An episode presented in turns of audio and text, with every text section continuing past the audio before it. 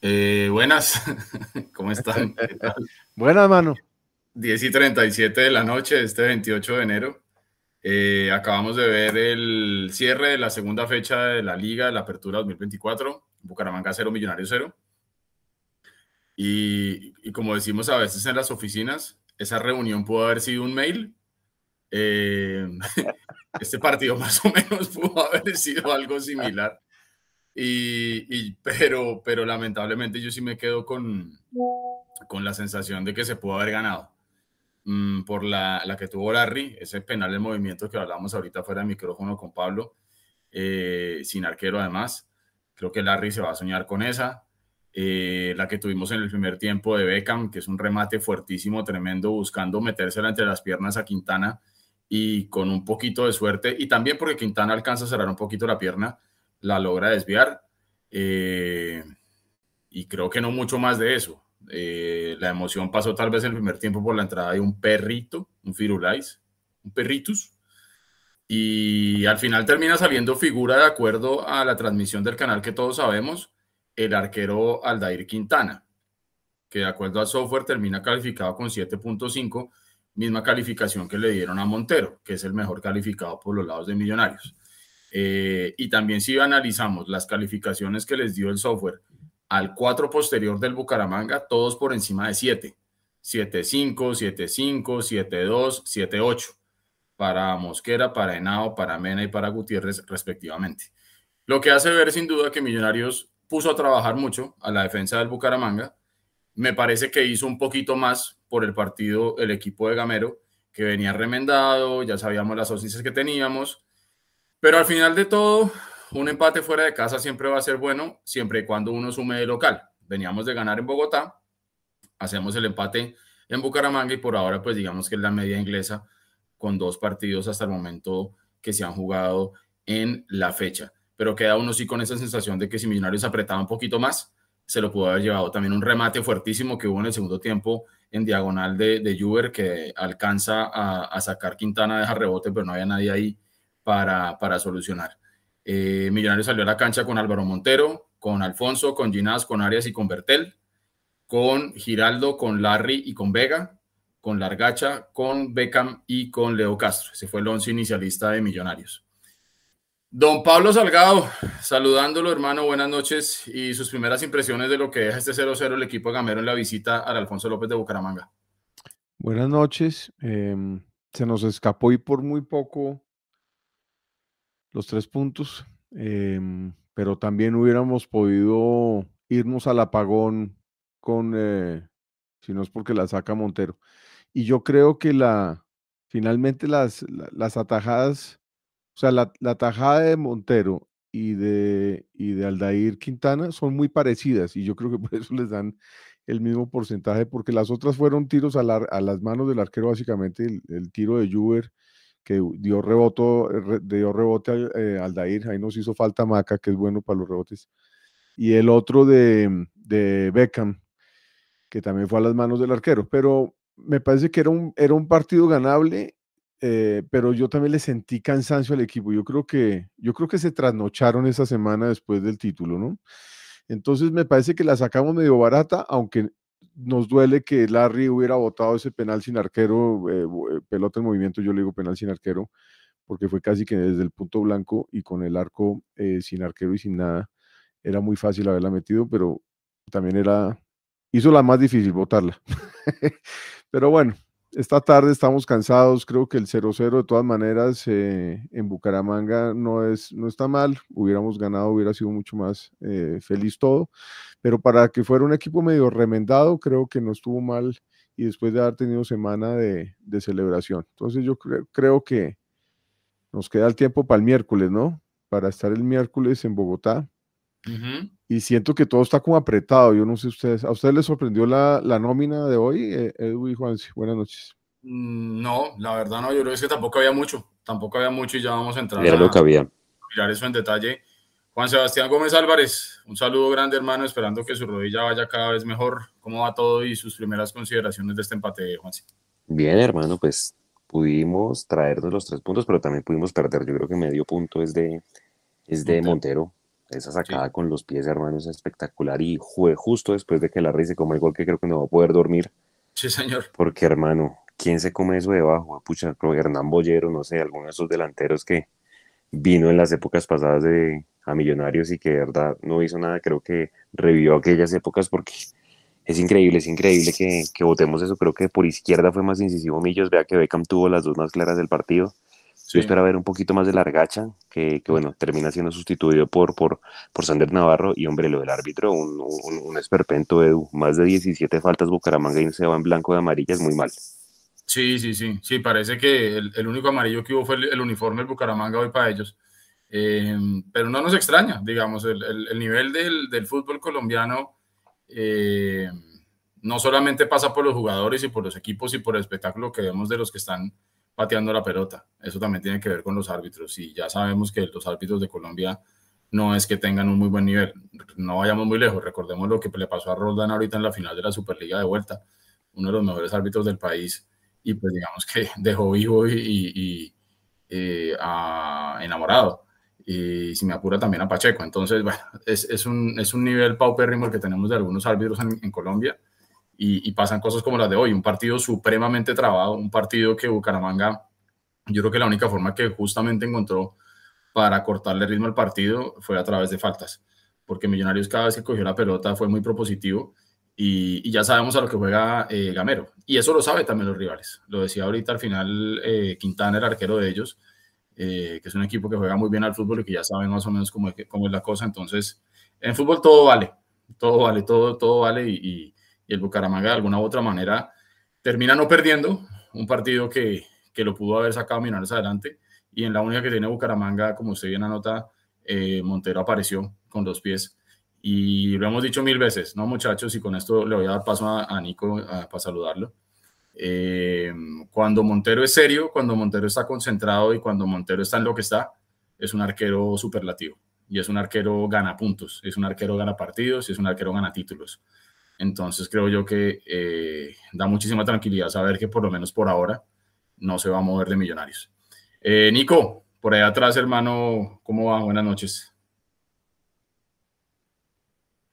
Onaren, ¿quién está ahí? Onaren. Bueno, pero mientras aparecen ellos, Jódanse. de pronto se quedaron dormidos ya porque ellos son muy jóvenes y ya está bien tarde. Pero lo que los, los, los, jóvenes son los que deberían estar despiertos, no hermano. parrandearon toda la semana y ya hoy ya están desnucados del cansancio. Nosotros estamos, yo estoy haciendo aquí un esfuerzo, hermano, pero mal. Yo mañana voy a estar en la oficina en serio. Pero lo que le quería decir de los árbitros, estos tipos de árbitros, es que pareciera que pitaran ya emputados desde el principio, están como bravos todo el tiempo y señalan durísimo y, y sacan la amarilla y, y, responden feo, como de verdad como si hubieran desayunado alacranes, están ya de una vez envenenados, pitando, entonces es una, me parece súper drásticos y, y, pues muy mal, ¿no? Cierto, cierto y, es. Y yo sí pienso que lo de Montero eh, que usted estaba diciendo, me parece que él ya viene con muy buenos partidos seguidos hace rato. Ya después de esas eh, locuras que hacía y se acuerdan de esas embarradas que a veces terminaban en gol, eh, yo creo que Montero es, está ya en un punto muy regular. Yo creo que está en su mejor momento de su carrera. Sin duda, sin duda. Y usted sabe que cuando el arquero está en un buen momento, eso le genera muchísima confianza a los jugadores también de, de la defensa para arriba. Pasemos rápidamente a saludar a la gente aquí en el chat cuando son las 10 y 46 de la noche. Les recordamos que una vez termine la rueda de prensa en vivo, es cuando la podemos compartir con todos ustedes. Por ahora, muy pegaditos a las redes sociales de Mundomillos. Si es el caso, péguense a arroba Mundomillos en Twitter y ahí vamos a ir transcribiendo la rueda de prensa mientras ocurre en vivo y ya después se la pasamos por acá al cierre del tercer tiempo. Cristian Rodríguez, la primera persona que nos saludó por acá, y dice, no voy a dormir con lo que se comió Larry. Yo creo que Larry tampoco, ninguno de nosotros tampoco, pero hermano, los médicos también se mueren.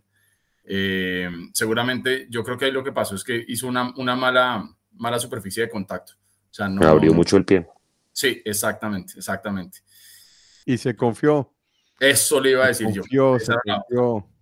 Además, que, acuerdas que él venía de hacer la red, como, como el quinto gol al Envigado, Exacto. así como muy tranquilito, con pie abierto y todo, pero esta vez se le fue, se le fue más abierto de lo normal. Eh, Esteban y Larry es de los que casi nunca falla, por eso tampoco hay que darle tanto palo. Exacto, exacto. Yo creo que son muchos más los aciertos que ha tenido Larry que, que, las cosas que, que, tuvo hoy, así que no pasa nada, hermano. Esteban Bendek dice: ¿Qué pasó, Millos? No pudo con los Búcaros después de haber ganado la Superliga y golear al Medellín, y con los Búcaros no pudo. Bueno, eh, Argón Diego, ¿qué pasa en verdad con Guerra? Eh, Juanse, durante la semana hubo mucho ruido con eso, ¿no? Y finalmente, efectivamente, terminaron eh, dejando a Guerra por fuera de la convocatoria, es mucho lo que se está diciendo, que se le acaba el contrato ahorita en junio, que no quiere renovar, que se quiere ir libre, y aparentemente estaba como, como con algunas actitudes que no le gustaron al cuerpo técnico, por eso lo dejan por fuera, ¿no, Juanse? ¿Fue así? Sí, sí, sí, sí, tal cual. Obviamente, pues hay que ver que las, las, lo que dicen y las especulaciones que dicen en redes pues sean ciertas, pero pues lo que se sabe es que pues Gamero no lo convoca y pues Guerra viene a hacer triplete de Edu, muchachos, viene de ser titular en la Superliga, entonces pues es un momento que nadie se esperaba, pues porque el tipo obviamente pues decimos, bueno, él ya se puso las pilas, empezó a, mostrar un buen nivel, pero pues la interna del club solamente la conocen los jugadores y Gamero y pues si no lo convocó hermano es por algo porque no salió lesionado ni nada. Lástima, lástima, lástima pues porque hombre, ni a él le conviene ni a Millonarios le conviene, pero pues nada, si se, si se está pasando por encima del de cuerpo técnico y tiene actitudes que no son, pues hermano, y sí tiene que hacerse respetar Gamera, ¿no? Y sobre todo, sí, claro. porque a hace rato se le vienen dando oportunidades, se le hace rato. dándole la esperita y cuando medianamente empieza como a mostrar algo por algún tema interno, como usted dice, pues él mismo se, se hace sacar, digamos, ¿no?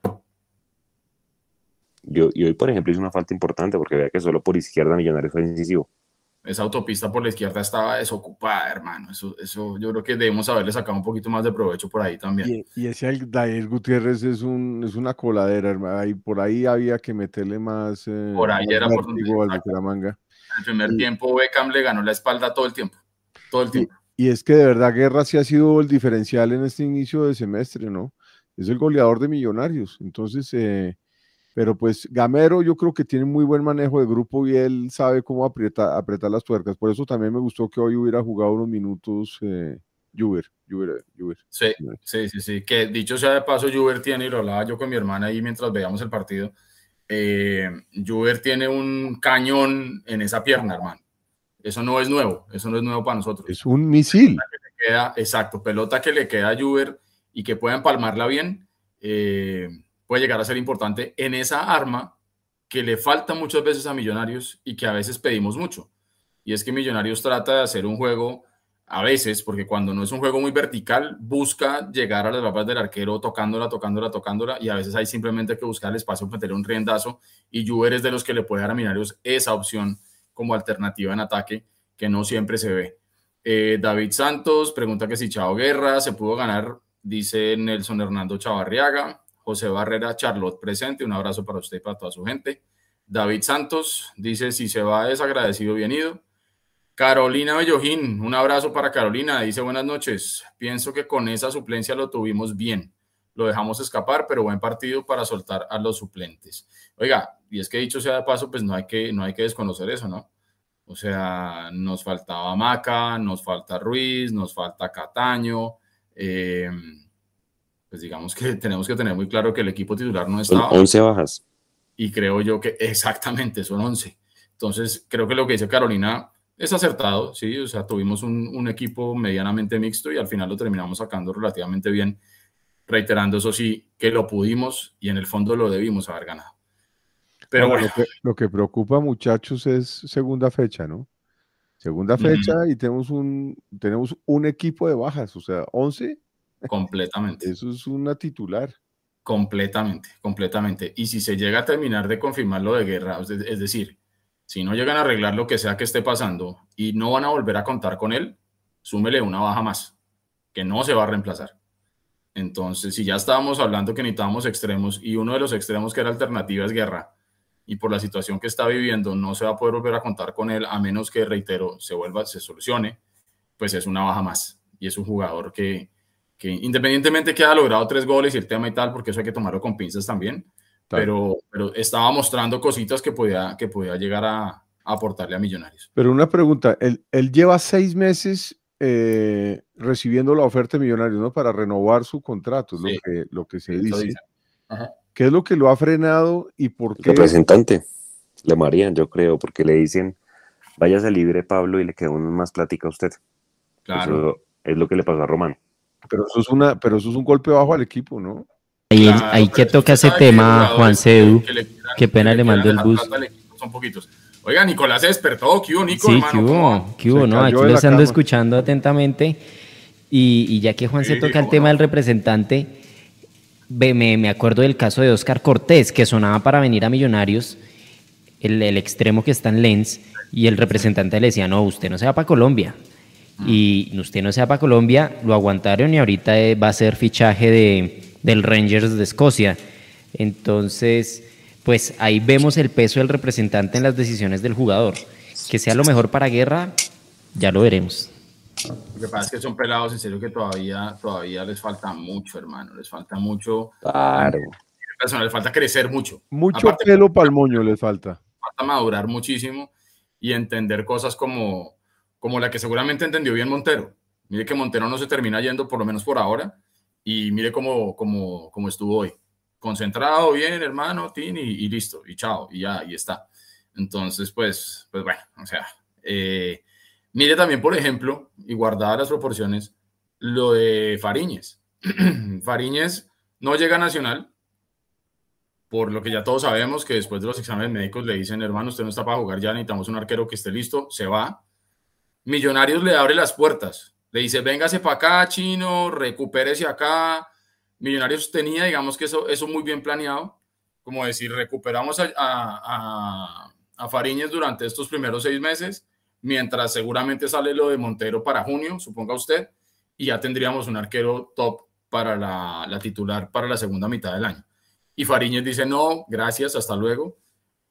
Se planteó la posibilidad de ir al Pereira y en Pereira ya le dijeron esta semana que tampoco, que porque, por la razón que le dijeron en Nacional, que usted no está para jugar ahorita, entonces parece que Fariñez también se terminó quedando sin nada.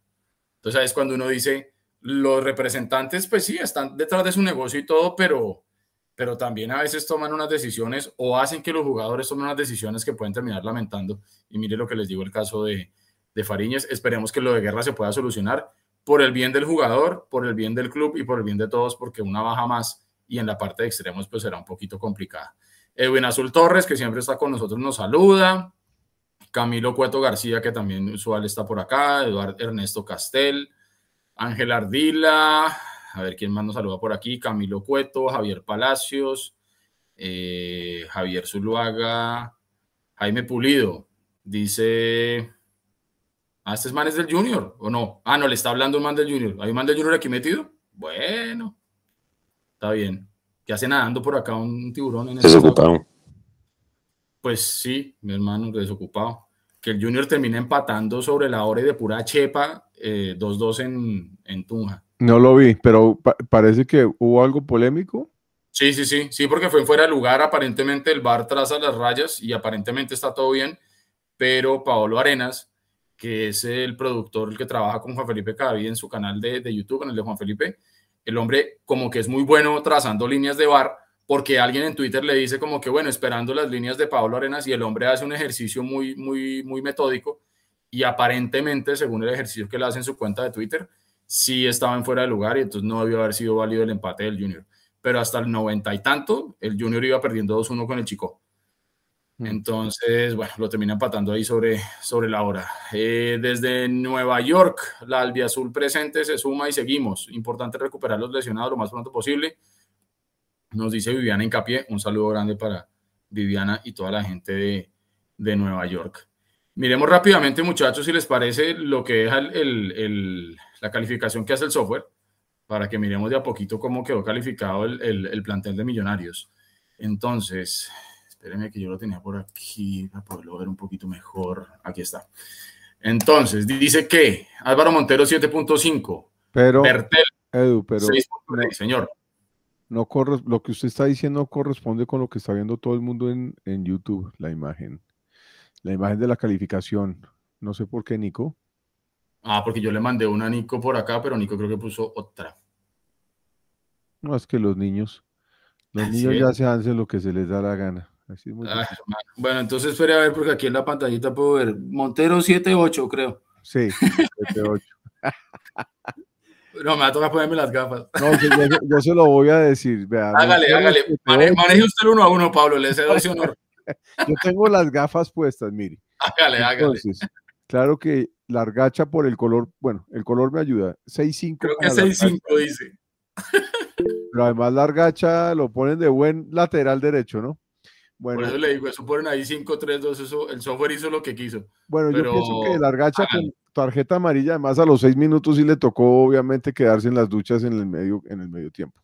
Sí. Delvin Alfonso, 7-2, y me parece que hizo un muy buen partido del final, eh, Delfín. Delfín eh, Alfonso, me parece que hizo, el Delfín hizo un muy buen partido hoy, me parece que tuvo bastante trabajo además por su lado. Andrés Sí. Ginás casi, o sea, tuvo una mala medida y casi nos cuesta el gol, ¿no? Si no es por Montero, porque me parece que ahí, ahí, ahí aflojó, no sé por qué se colgó Andrés Ginás, que es muy bueno midiendo, y ahí tuvo, para mí esa fue la falla del partido que tuvo él, porque el resto me parece que jugó muy bien, igual que Jorge Arias lo hizo bien, aunque la amarilla lo pone como en vértigo siempre a Jorge Arias, ¿no? Pero me parece que lo hizo bien. Y Omar Bertel, no sé, a mí también me parece flojito, también lo ponen con 6-8. Entonces Jorge Arias 7-1, Andrés Ginás 7-2, Alfonso 7-2 y meten a Largacha, lo bajaron bastante a Largacha ahí a Man 6.5. va arriba, va arriba con los otros tres. Y luego viene la línea de 3, que es Larry Vázquez, le ponen 6-9, Steven Vega 6-8, Daniel Giraldo 6-9. También. Ok. Y arriba, que ponen eh, a Leonardo Castro con 6-7 y Becan 7-1. Tal vez Beckham Beckham, Beckham tal vez tuvo más opciones que Leo esta vez, ¿no? A Sí, Leo claro. lo, vi, lo vi más retrasado y más de 10. A Leo lo vi hoy como el 10 de Millonarios, no tanto Total. Esa pelota punta. que le ponía Beckham, precisamente para ese remate que mencionaba yo al principio, es pura jugada de, jugador de enganche. Leo, Leo cada vez más se vuelve un jugador de- determinante, no solamente de cara al arco Juanse, sino ya haciendo parte de ese colectivo creativo de millonarios en tres cuartos de cancha hacia arriba. Yo creo que va a ser así esa figura cuando entre Jordana o cuando vuelva Jordana. Creo que se entendieron muy bien y, y- y, pues Leo ya ha jugado de extremo inclusive si necesita o de, o de media punta. Se asocia muy bien, o sea, no es ese que busca siempre su reconocimiento individual, sino cuando hay que echarse para atrás, lo hace. Es cierto. Oiga, dentro, dentro de la nómina del Bucaramanga estaba Freddy Nestroza, el exjugador del Junior, que es un muy buen jugador de fútbol. Y, y Pero- cuando entró el caballo, yo le decía a mi hermana, está en la Biblia, ese mano iba a ser Maradona. Más bien, más bien me equivoqué. Ginás Y- le dijo algo y, después se lo cobró, le, le dio su buen pata, su buen rodillazo a, a Ginás. ¿Ah, sí?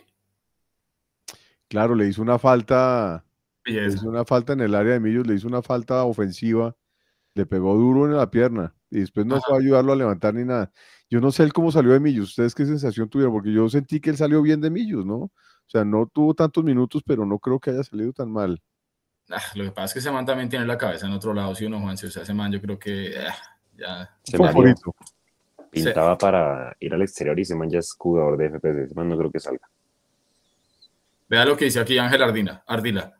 Dice, Millonarios mereció, entre comillas, ganar, según dicen. Pasó por encima, entre comillas, de Bucaramanga. Ahora el resultado fue 0-0 y las excusas son el árbitro y la titular. Entonces, no entiendo. Eh, Yo no creo que Millonarios ha pasado por encima, yo pero sí, tampoco, do- pero sí dominó el partido completamente. o sea, yo tampoco considero que haya pasado por encima a Millonarios, porque obviamente si pasa por encima, pues habríamos ganado. Eso está claro. Eh, Exacto. Fuimos mejores que Bucaramanga con la pelota, generamos más opciones de gol, no la metimos. Al Medellín le pasamos por encima. Al Bucaramanga Sí, no. sí, sí. Eso sí, por ejemplo, eso sí es pasarle por encima a un rival. Pero lo de hoy simplemente fue que Millonarios estuvo mejor. La figura del partido termina siendo el arquero del Bucaramanga. Eso también dice mucho de eso. Lo que pasa es que no la metimos, no la metimos. Y así como contra el Medellín metimos cinco, metimos tres en los primeros 15 a 20 minutos, hoy no estuvimos finos y no, no la metimos. Le sacan la pelota a, a Beckham en el primer remate que les digo. Larry la banda por fuera en la que tiene. Larry después tiene otro cabezazo que se va por fuera también. Juber tiene un remate fuerte eh, en diagonal que ya lo mencionábamos, que lo saca también Quintana. Entonces, así como Millonarios trabaja para ganar, el rival también trabaja para lo mismo. Y en este caso, si Bucaramanga no tenía cómo ganar, pues jugó a no perder. Y tuvo un muy buen arquero y, y- y Quintana salió figura y impidió que Millonarios ganara. Creo que eso es como... Estuvo para cualquiera de los dos. O sea, donde Montero no saque esa, fácilmente podríamos estar ahorita hablando de que nos perdimos. También es cierto. Y fue la única, ¿no? la, única que tuvo Bucaramanga. También, también. Pero fíjese, pero fíjese la importancia de Montero, que en la única de contra Junior, que la tuvo Chará, eh, exigido y abajo bien. Y hoy otra vez ahí con, como de taquito la sacó al tiro de esquina, obviamente tuvo suerte y todo, pero pues para eso está ahí, ¿no? Para sacarlas. Exactamente, exactamente. Al final terminó el partido con un 58% de posesión para el Bucaramanga, 42 para Millonarios, 9 tiros totales para el Bucaramanga, 12 para Millonarios. De ellos a puerta del azul fueron 4, del Bucaramanga fueron 5. Eh, tiros por fuera de Millos 4 y por fuera del Bucaramanga 2. Eh, esas son las estadísticas más relevantes de lo que dejó el partido en ese 0-0, que deja a Millonarios ya con la fecha 2 cerrada en la cuarta posición con cuatro puntos. Primero está Fortaleza, que tiene seis puntos. Segundo, Santa Fe, que tiene seis puntos también. Y Águilas también seis puntos. Cuarto, Millonarios con cuatro. Quinto, Junior con cuatro. Sexto, Jaguares con cuatro. Séptimo, Tolima con tres. Y octavo, América con tres. Y hasta ahí el grupo de los ocho. Todos hasta el momento ya con las dos fechas jugadas. Y ojalá se pueda seguir viendo esto. Que veamos al cierre de la fecha la tabla completa, la tabla con todos habiendo jugado sus partidos, sino que empecemos a aplazar y que uno más. Pero que empiecen los conciertos. Eh, sí, exactamente, exactamente. Pero bueno, mire que por lo menos por ahora, ya lo poníamos en, en nuestras redes sociales, pásense por ahí, lo chequean. Ya está la fecha, la programación, si mal no recuerdo, hasta la fecha 10. Hasta la 10. ya está. Ya está. Entonces, por lo menos ya la programación está. De ahí a que eso se cumpla, ya es otro tema. Y se nos viene un calendario apretadito, o sea, se nos viene Alianza, se nos viene Tolima, América.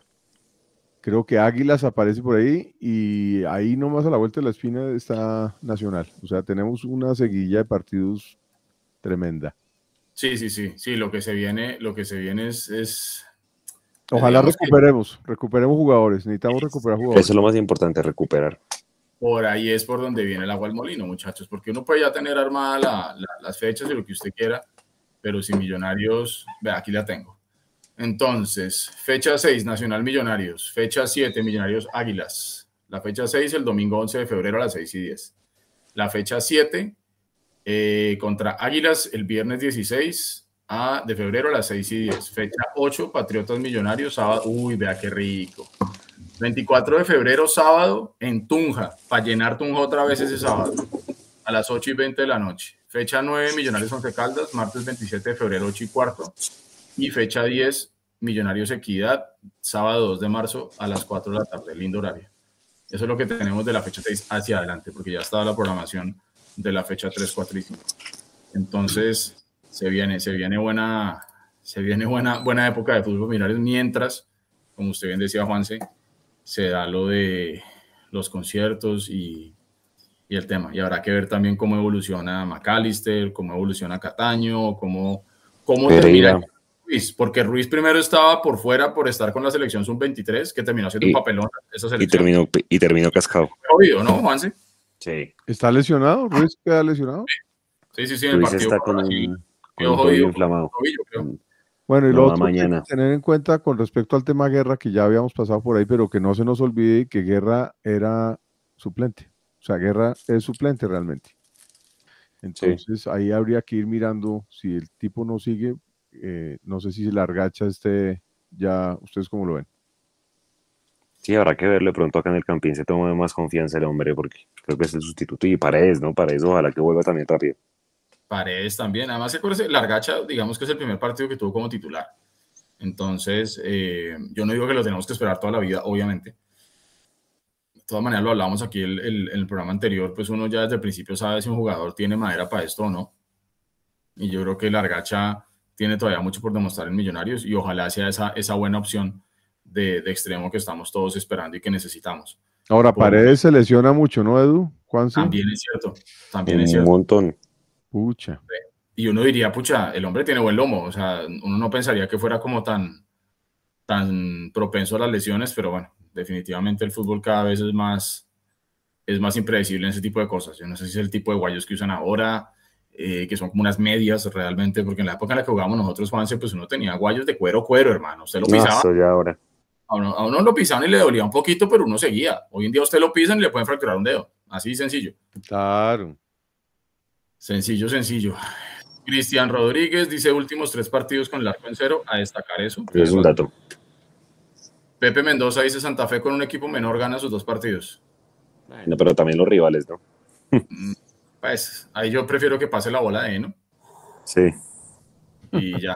Sí, no, no, no, no. No, es fecha dos. Hablemos, sí, Fecha hablemos. en- dos. Exacto. Sí, sí. Bueno, eh, buen punto positivo para el arquero Millonarios, lo que, lo que decían por aquí arriba de los últimos tres partidos con el arco en cero. ¿Qué opinan en general de Carvajal? ¿Necesita más tiempo? Dice Argón Diego. Claro que necesita más tiempo. Viene una lesión, ¿no? Eso hay que, hay que recordarlo también. Sí, claro. Y ese la va a meter, amigos. Acuérdense de mí. Ese tiene potencia. Ese la va a meter. Ese, ese va a necesitar más minutos. Y, y yo creo que Gamero le está dando la confianza. Ahí va. Seguro, Sí, sí, sí. seguro. Minutos de confianza. Dubán Quintana, yo pienso que Aldair estuvo en un buen momento y no entró. Debe ser el hermano de Aldair Quintana. un abrazo, Dubán. Vi, vi tres Aldaires en. Mire, Aldair Quintana, Aldair Gutiérrez, Aldair Zárate. Uy, sí, hermano, eso debe- deben, deben, eso, esos se juntan y matan a un diablito. Y lo otro que me sorprendió es que Fabián Zambuesa aguantó todo el partido, ¿no? Porque ese, ese, ese no aguantaba todos los partidos, siempre lo Oye, que habrá sido el lote, de, el lote famoso aquel de, de Sambuesa. ¿Quién sabe? Oiga, venga, Edu, eh, y muchachos, una mini previa acá de lo que será Alianza, el equipo nuevo, pues nuevo entre comillas, porque pues, oiga, qué vergüenza esa cancha de Valledupar, yo no sé cómo, mayor permite que jueguen allá. Pero ¿por qué permiten de verdad la Pero, Dimayor? pero es que no se sorprendan. Es que, es que durante la semana también fue, eso fue motivo de debate, ¿no? Porque alguien fue el que salió a mencionar eso y entonces alguien de allá le respondió que, y entonces, ¿por qué no hablan de la cancha de Tunja? De la cancha de Tunja siempre se ha hablado. Una época que la cancha de Tunja era maravillosa, era maravillosa. Yo me acuerdo que en el, en cuando fuimos con el equipo de Pinto, en ese momento la cancha estaba muy, muy bien. Ahorita eso es un potrero más. Súmele además que las cámaras las ponen en oriental. Entonces, en la primera parte del partido, sobre todo cuando llega el primer gol del, del, del Chico, la pelota no se ve. O sea, yo, yo, yo viendo el partido y yo no supe qué fue lo que pasó hasta que se ve la repetición. Le fue por debajo de las piernas. El que suelta la pelota, exactamente. O sea, entonces, ver fútbol en Tunja, por lo menos en, en las primeras horas de la tarde, cuando el sol está fuerte, fuerte ahí, no se ve nada. Ahí nos va a Entonces, tocar. sí, el- el- la, la cancha de Valledupar puede estar horrible, pero no dejamos atrás la de Tunja, que también Sí. es otro lugar que es Ah, una ciudad oiga. hermosa, afortunadamente que nos toca Alianza en Bogotá este semestre. Exacto. tiene una afición de fútbol tremenda, precisamente por la cercanía de la capital, cuando viajan equipos como Millonarios, como América, como Nacional, es una, es una cancha que recibe mucha gente. Y la gente de Tunja yo creo que merece, y los equipos de Tunja merecen una cancha en mejor estado, porque es que es ahí donde usted puede dejar un tobillo, No, sencillo. y, una y- y rodilla. otra cosa que les voy a decir, la cancha de Barranca era muy buena. Mira, Era buena. un estadio excelente. Era hinchada, tenían hinchada. Tenían Hinchada. ya, Ahora imagínense. nah, Y ahora Alianza FC con otros colores que, que mejor dicho. horrible. En Bueno, fin, vea, este equipo tiene individualidades. Perdió el primero con Nacional, empató el viernes 3-3 con el Cali. Trae a Michael Rangel, un ex millonarios, un man que pues donde la tenga, ya la está mete. para jugar. Ya, ya pues dice que ya está concentrado para el miércoles. Ah, bueno, sí, porque yo lo vi en la tribuna. Viene Andrés Rentería, este es un extremo que jugó en Nacional. Eh, tiene a Sherman Cárdenas, el, el inoxidable, 34 años, Sherman Cárdenas. Mm, Y bueno. tiene, y tiene a eh, Pedro Camilo Franco, formado en Millonarios. Pedrito Sí. Franco. Pero les voy a decir una cosa que es lo que puedo tomar nota de, de todos los que han reencauchado en el fútbol colombiano, es que no han estado en el nivel que todos nos acordamos, afortunadamente. De Entonces, acuerdo. a mí no me da tanto, no, no me preocupa tanto esos nombres. Fíjese, Cantillo. Cantillo, fracaso en el, el partido contra Millos, fracaso Mal. horrible, mal. Sí, sí, sí. Y sí. Chará ya se nota que está cascado. Y el único que sí me parece que es increíble es Vaca, que afortunadamente no lo metieron desde el principio porque fue el que, el que puso la bola de la única jugada de, de riesgo Junior. Pero No, hablando de cauches. Roa llega, que la sigue metiendo. Y, a- y yo le iba a decir Ramos, Adrián Ramos de la América. Adrián Ramos. Hoy la metió. Por aquí dice. Vivi sin pie, pero 2024 Santa Fe, cero títulos, Millonarios uno, para el que está hablando de Santa Fe. adhiero totalmente a Viviana. Muy bien, Bueno, Nico, creo que tenemos rueda de prensa. Bueno, vamos con la rueda de prensa, entonces dejemos de una vez los mensajes de cierre y los dejamos a todos con la rueda de prensa, ya siendo las 11 y 12 de la noche del 28 de enero del 2024, Bucaramanga 0, Millo 0. Eh, Pablo, su mensaje de cierre para, para ya despedirse y poderse ir a mimir. Bueno, muchachos, eh, gracias. Y a todos los que aguantaron hasta esta hora muy bien. Eh, y gracias por acompañarnos y oírnos. Yo pienso que Millonarios sacó un buen resultado así como pudimos haber ganado, también se nos hubiera podido escapar el punto que, nos traemos de Bucaramanga, que nunca será malo sumar en Bucaramanga. Está empezando esto, está bien sumar estos partidos, hay que sumar, hay que venir a ganarle a Alianza y, y recuperar a todos los jugadores. Creo que Millonarios no sé qué tanto margen de más lesiones tenemos como para estar tranquilos, pero digamos que tenemos un buen ahorro, pero segunda fecha me empieza a preocupar un poquitico que tengamos tantos lesionados y ojalá que empecemos a recuperar nuestra, nuestros titulares y que ojalá se aclare lo de guerra para, para bien del jugador, para bien del equipo y que está en una buena racha. Entonces ojalá que eso se, se corrija esta semana, estos días que vienen. Y nada, un punto en, en Bucaramanga, una tajada de Montero otra vez grande, la de Larry, pues nos hubiera podido dar los tres puntos pero yo pienso que no hay que cascarle tanto a Larry. Creo que Larry nos ha, nos ha dado también muchas alegrías. Entonces es pensar que el punto es bueno y que tenemos que eh, recuperar a nuestros jugadores lesionados y soñar e ilusionarnos en ganarle a Alianza y, y sacar puntos en lo que viene, muchachos. Que así sea. Viejo Juanse, buenas noches, un abrazo grande, que se mejore pronto su rodilla y su mensaje de cierre, por favor. Gracias, Edu. Pues nada, como dijimos, recuperar jugadores es lo más importante porque vienen seguillas de partidos. Millos tiene que sumar lo máximo posible en estas 10, 12 fechas antes de arrancar Copa Libertadores. Y hombre, pues la media inglesa, mientras como usted dice, ganemos todo lo de local, creo que este punto sirve. Así como pudimos haberlo ganado con la de Larry, también pudimos haberla perdido si Montero no nos salva hoy. Terminamos de, disfrutar la Superliga y bueno, ya empezar a, a, sumar en la liga, que es lo importante, y a recuperar los jugadores que menos mal se lesionaron ya y no se lesionaron más adelante. Un abrazo para todos y seguimos oyéndonos. Un abrazo. Es cierto, entonces, próxima fecha Millonarios, 31 de enero a las 6 y 10 de la tarde. Mucha gente acá diciendo que a la de mayor, ¿cómo se le ocurre poner partidos a las 6 de la tarde en Bogotá en tres semanas? Adhiero, sé que es muy, muy complejo. Millos Alianza, y después de eso, vamos a visitar Alto Lima el 3 de febrero a las 6 de la tarde. Agradeciéndoles a todos los que se conectaron con nosotros en vivo en este ya tradicional tercer tiempo de Mundo Millos y a los que nos van a ver o nos van a oír en diferido. Un abrazo grande para todos los que están dentro y fuera de Colombia. Un saludo muy especial. Y también dejamos por acá un saludo a Luis Guillermo Vanegas, a Cristian Rodríguez, Jorge Cortés, Edwin Azul Torres, Sarbés, Argón Diego y a las más de casi 200 personas que aún a esta hora están conectados con nosotros. Gracias por estar siempre conectados. No se les olvide todo el material post partido, las crónicas, las fotos, la ya también tradicional cápsula de Mechu desde el estadio Alfonso López en Bucaramanga. Entonces, bien pegaditos a todo el ecosistema de información de Mundo Millos.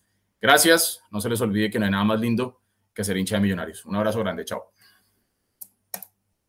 tuvieron ambos equipos tuvieron opciones, pero ustedes tuvieron una muy clara.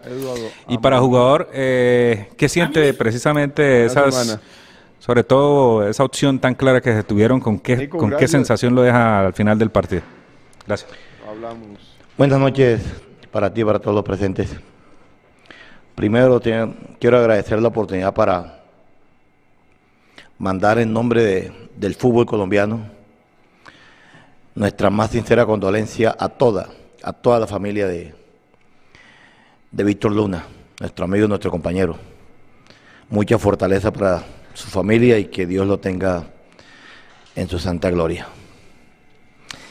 Bueno, tú lo has dicho, fue un partido, por momentos fue de ida y vuelta, por momentos. Pero esa ida y vuelta no terminábamos en, en opciones claras de gol, ni ellos ni nosotros. Me parece que el trabajo defensivo de ambos equipos fue bueno, fue bueno.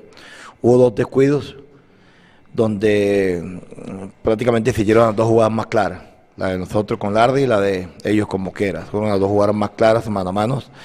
Nosotros va por fuera, con prácticamente sin arquero. Y la de Mosquera, que mm, eh, Montero en un buen momento nos, nos salva. Entonces, pero fue un partido por momento ida y vuelta, un partido por momento con estructuras espejos. Nosotros intentamos cambiarla para, para que no, no fuese así, para que tuviéramos nosotros unas referencias en, el campo y nos, nos salió bien.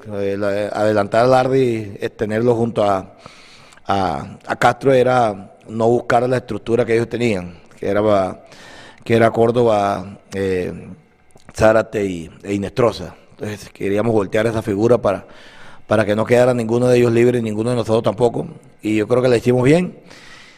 Y el partido ya se tornó después más cerrado, más cerrado y nos llevamos un punto valioso.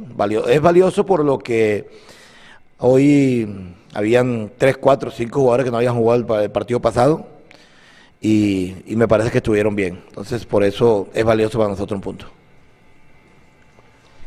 Eh, buenas noches. Eh, creo que ya el profe lo dijo. Eh, tuvimos opciones. la más clara fue la de Larry teníamos para concretar la mejor manera, la de Beckham, la de Castro por ahí, que le pegue la mano.